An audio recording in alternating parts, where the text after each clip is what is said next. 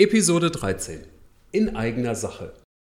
Liebe Freundinnen und Freunde der Corvus Advisory GmbH, das Jahr 2021 ist vorbei. 2022 hat begonnen. Wie üblich beschäftigen wir uns mit den Geschehnissen im abgelaufenen Monat, dem Dezember 2021. Und dann gibt es noch ein, zwei Themen in eigener Sache.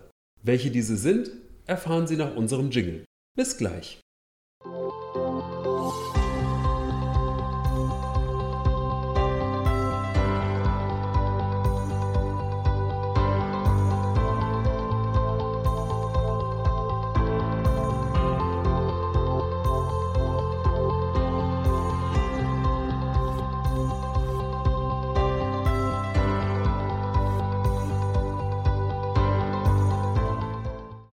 Die Erstellung dieses kleinen Podcasts hat dem Corvus Advisory Team im Jahr 2021 viel Freude bereitet.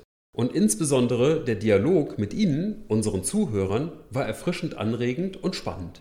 Die Recherchen und intensive Beschäftigung mit den verarbeiteten Themen haben uns noch aufmerksamer auf den Markt und das Portfolio schauen lassen. Festhalten müssen wir aber auch, dass die Vorbereitung und Umsetzung der monatlichen Episoden sehr zeitintensiv ist. Wir haben uns daher entschlossen, unseren Podcast von einer monatlichen Episode auf eine quartalsweise Episode umzustellen. So können wir die Gesamtentwicklung des Marktes und des Fonds in ihren Facetten zusammenhängender darstellen und haben die Möglichkeit, das ein oder andere Thema etwas intensiver zu behandeln oder vielleicht den ein oder anderen Gast einzuladen. Besondere Themen hat es im Dezember keine mehr gegeben, über die es hier zu berichten gilt. Deswegen erlaube ich mir, hier an dieser Stelle mit den Facts zum Fonds im Dezember 2021 zu schließen. Was ist für die Märkte Wichtiges im Dezember 2021 passiert? Trotz rapide steigender Infektionszahlen in vielen Regionen der Welt haben sich die Aktienmärkte mit deutlich positiven Vorzeichen aus dem Jahr verabschiedet. Die Omikron-Variante hat sich in der Tat als deutlich ansteckender, jedoch ebenso als weniger gefährlich erwiesen. Mit den steigenden Fallzahlen sind weder die Krankenhauseinweisungen noch die Todeszahlen im selben Umfang gestiegen. Zudem gab es Fortschritte bei Medikamenten zur Behandlung von Covid. Um die systemkritische Infrastruktur nicht zu gefährden, wurden darüber hinaus die Quarantänezeiten tendenziell verkürzt.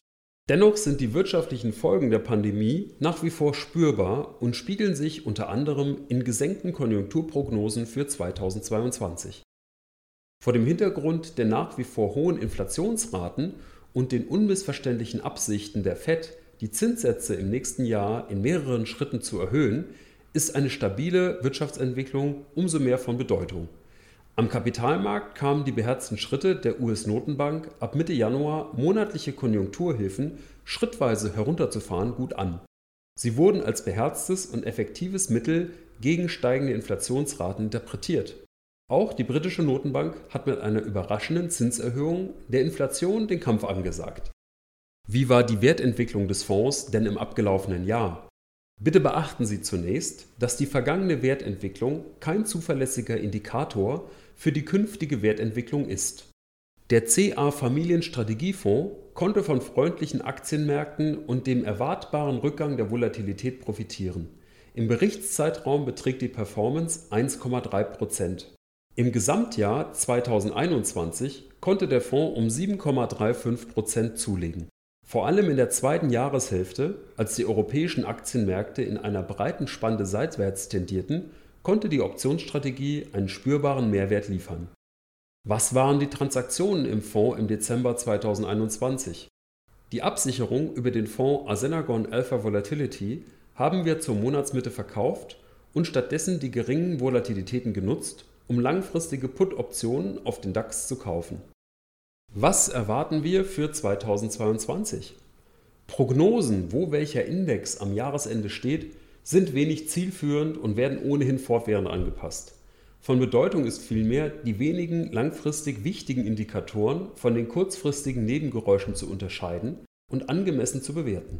So sollte hinterfragt werden, ob es eine systematisch höhere Inflation gibt, die auch langfristig höhere Zinssätze rechtfertigt und somit Einfluss auf eine strategische Asset Allocation hat.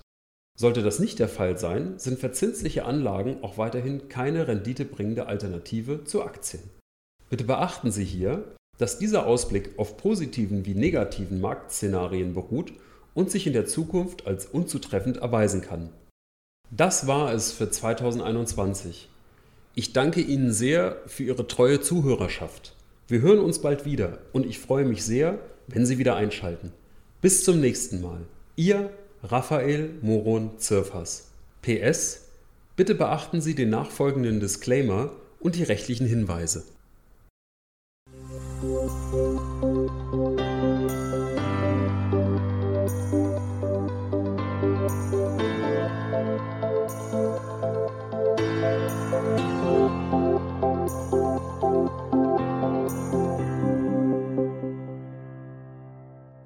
Es folgt der Disclaimer. Bei diesem Podcast handelt es sich um eine Kundeninformation im Sinne des Wertpapierhandelsgesetzes. Die Kundeninformation richtet sich an natürliche und juristische Personen mit gewöhnlichem Aufenthalt bzw. Sitz in Deutschland und wird ausschließlich zu Informationszwecken eingesetzt. Diese Kundeninformation kann eine individuelle Anlage und anlagegerechte Beratung nicht ersetzen und begründet weder einen Vertrag noch irgendeine anderweitige Verpflichtung oder stellt eine individuelle Anlageempfehlung, eine Einladung zur Zeichnung von Wertpapieren oder Willenserklärung oder Aufforderung zum Vertragsschluss über ein Geschäft in Finanzinstrumenten dar. Auch wurde sie nicht mit der Absicht verfasst, einen rechtlichen oder steuerlichen Rat zu geben. Die steuerliche Behandlung von Transaktionen ist von den persönlichen Verhältnissen des jeweiligen Kunden abhängig und eventuell künftigen Änderungen unterworfen. Die individuellen Verhältnisse des Empfängers, wie unter anderem die wirtschaftliche und finanzielle Situation, wurden im Rahmen der Erstellung der Kundeninformationen nicht berücksichtigt. Eine Anlage in erwähnte Finanzinstrumente, Anlagestrategie, Finanzdienstleistung beinhaltet gewisse produktspezifische Risiken, zum Beispiel Markt- oder Branchenrisiken, das Währungs-, Ausfall-, Liquiditäts-, Zins- und Bonitätsrisiko und ist nicht für alle Anleger geeignet. Daher sollten mögliche Interessenten eine Investitionsentscheidung erst nach einem ausführlichen Anlageberatungsgespräch durch einen registrierten Anlageberater und nach Konsultation aller zur Verfügung stehenden Informationsquellen treffen. Zu weiteren Informationen finden Sie hier die wesentlichen Anlegerinformationen und das Wertpapierprospekt www.hansainvest.com slash deutsch slash Fondswelt slash Fondsübersicht Wertentwicklungen in der Vergangenheit sind kein zuverlässiger Indikator für zukünftige Wertentwicklungen. Empfehlungen und Prognosen stellen unverbindliche Werturteile über zukünftiges Geschehen dar. Sie können sich daher bezüglich der zukünftigen Entwicklung eines Produkts als unzutreffend erweisen. Die aufgeführte Informationen beziehen sich ausschließlich auf den Zeitpunkt der Erstellung dieser Kundeninformationen. Eine Garantie für die Aktualität und fortgeltende Richtigkeit kann nicht übernommen werden.